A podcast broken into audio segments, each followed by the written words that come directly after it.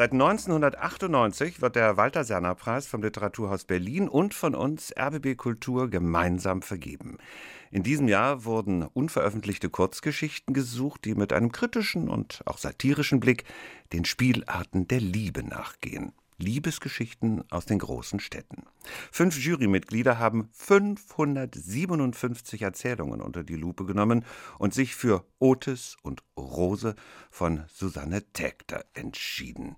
Frau Tägter lebt in der Schweiz, dort sind wir jetzt mit ihr verbunden. Frau Tägter, herzlichen Glückwunsch und guten Tag. Ja, guten Tag nach Berlin und herzlichen Dank. Sie erzählen in Ihrer Geschichte von einem Mann, und einer Frau, Otis und Rose, die in einem Berliner Bahnhofsfahrstuhl stecken geblieben sind. Ich bin heute extra ihretwegen Bahnhofsfahrstuhl gefahren, bin nicht stecken geblieben, aber ich habe ihre Geschichte natürlich schon gelesen und da habe ich gedacht, sie muss unendlich viele Bahnhofsfahrstühle genutzt haben, um die so genau beschreiben zu können. Haben Sie das? Ja, da, da ist etwas dran. Also ich habe tatsächlich im letzten Frühjahr Berlin besucht und aus verschiedensten Gründen mir Fahrstühle anschauen wollen, die, die kennen Sie vielleicht, die fahren so schräg, ja. also quasi entlang der Treppe, quasi wie eine Bergbahn und legen dabei immer nur so einige Höhenmeter zurück. Und das blieb irgendwie bei mir hängen. Jedenfalls äh, ist das eine besondere Fahrstuhltechnik, das wollte ich mir mal genauer ansehen, weil es in Berlin besonders viele von diesen Fahrstühlen gibt.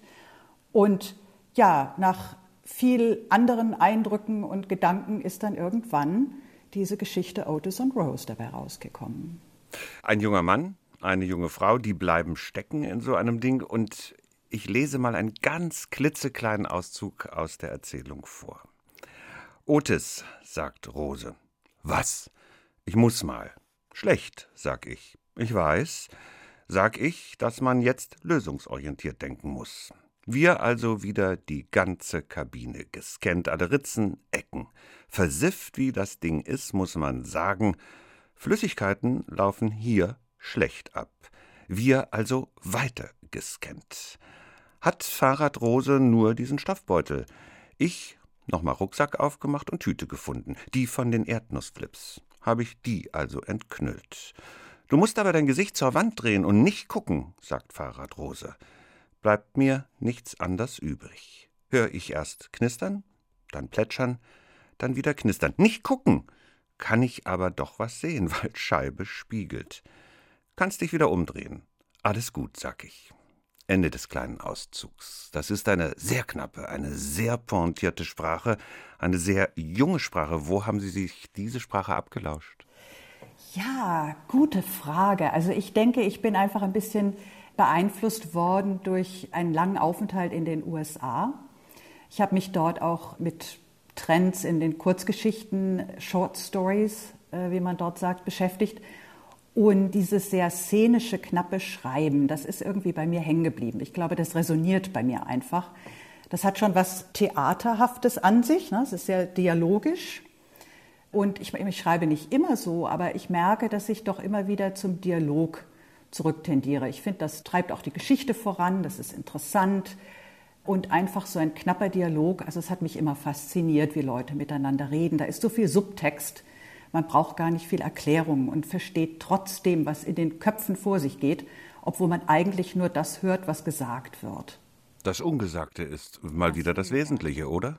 Ja, ganz genau. Und es hat mich auch fasziniert. Ich habe kürzlich bei der Eröffnungsrede der Buchmesse äh, dieses Zitat äh, mir gemerkt, dass man ja immer nur die Hälfte der Geschichte schreibt als Autor oder Autorin und die andere Hälfte kommt im Grunde genommen von den LeserInnen. Also das heißt, da wird immer ergänzt. Das macht es überraschend, das macht es spannend. Man hat also nicht alles in der Hand. Ja, ich bin einfach jetzt auch sehr neugierig, was so als Resonanz kommen wird wenn diese, diese Geschichte dann äh, kommenden Montag gelesen wird im Literaturhaus anlässlich der Preisverleihung, was eben die LeserInnen so alles heraushören. Mal sehen. Also ich, ich lasse mich einfach mal überraschen. Ich war überrascht, dass Sie aus der Sicht des jungen Mannes geschrieben haben. Ja, also diese Stimme kam einfach irgend, von irgendwoher, die kam so angeflattert. Und damit fing eigentlich auch das Schreiben der Geschichte an. Das war die Initialzündung.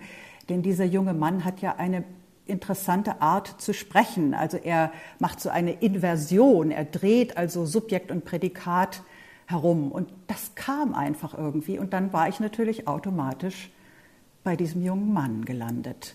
Und Rose, also die Studentin in der Geschichte, die bleibt ein bisschen, vielleicht ein bisschen weiter weg, aber ich denke, sie wird über seine Faszination, dadurch, dass er sie sieht wie eine fremde Welt, ähm, die ihn unglaublich interessiert und anspricht, äh, dadurch wird sie greifbar.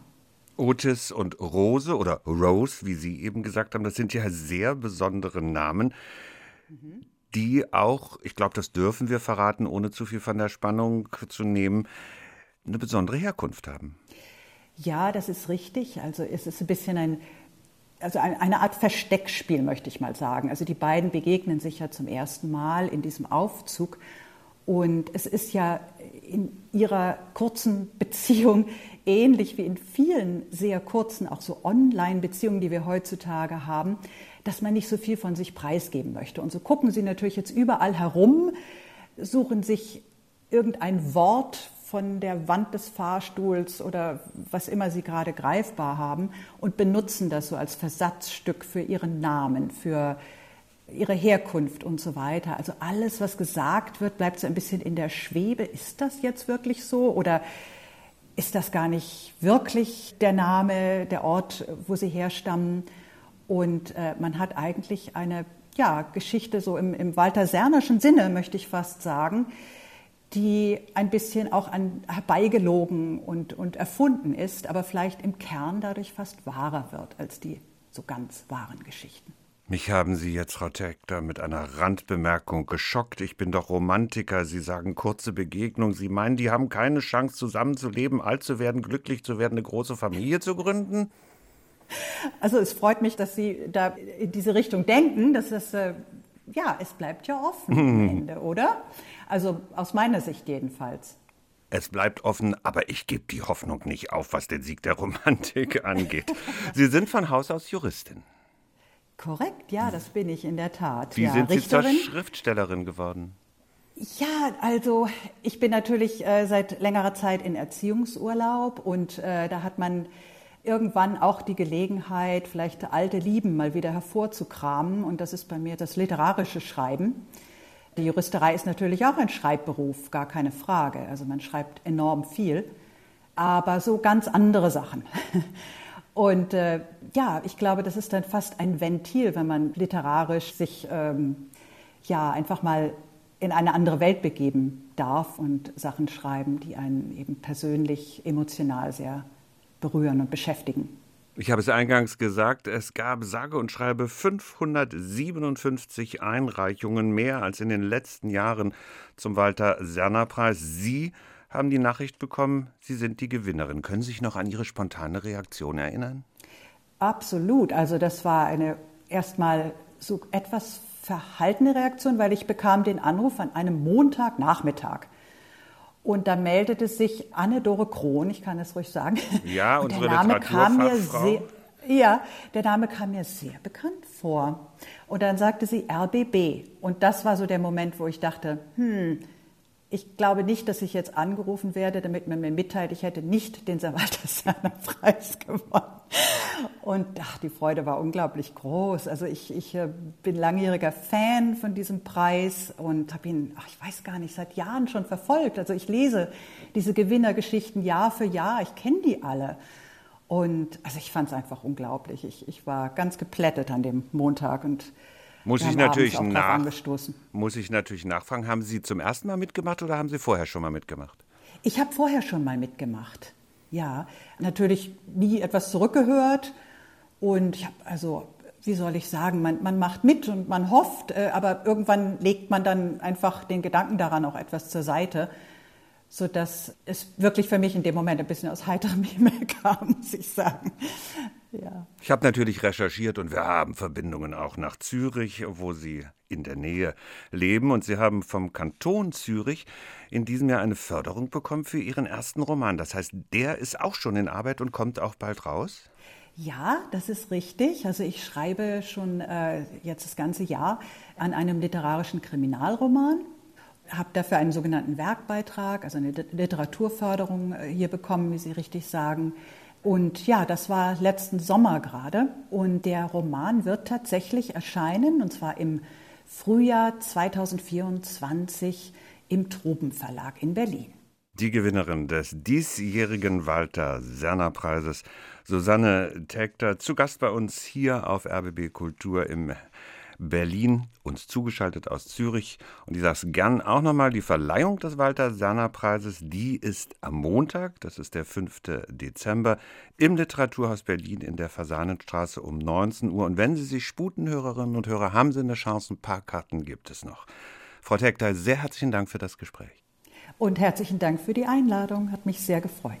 Und noch ein Tipp extra von mir für Sie obendrauf.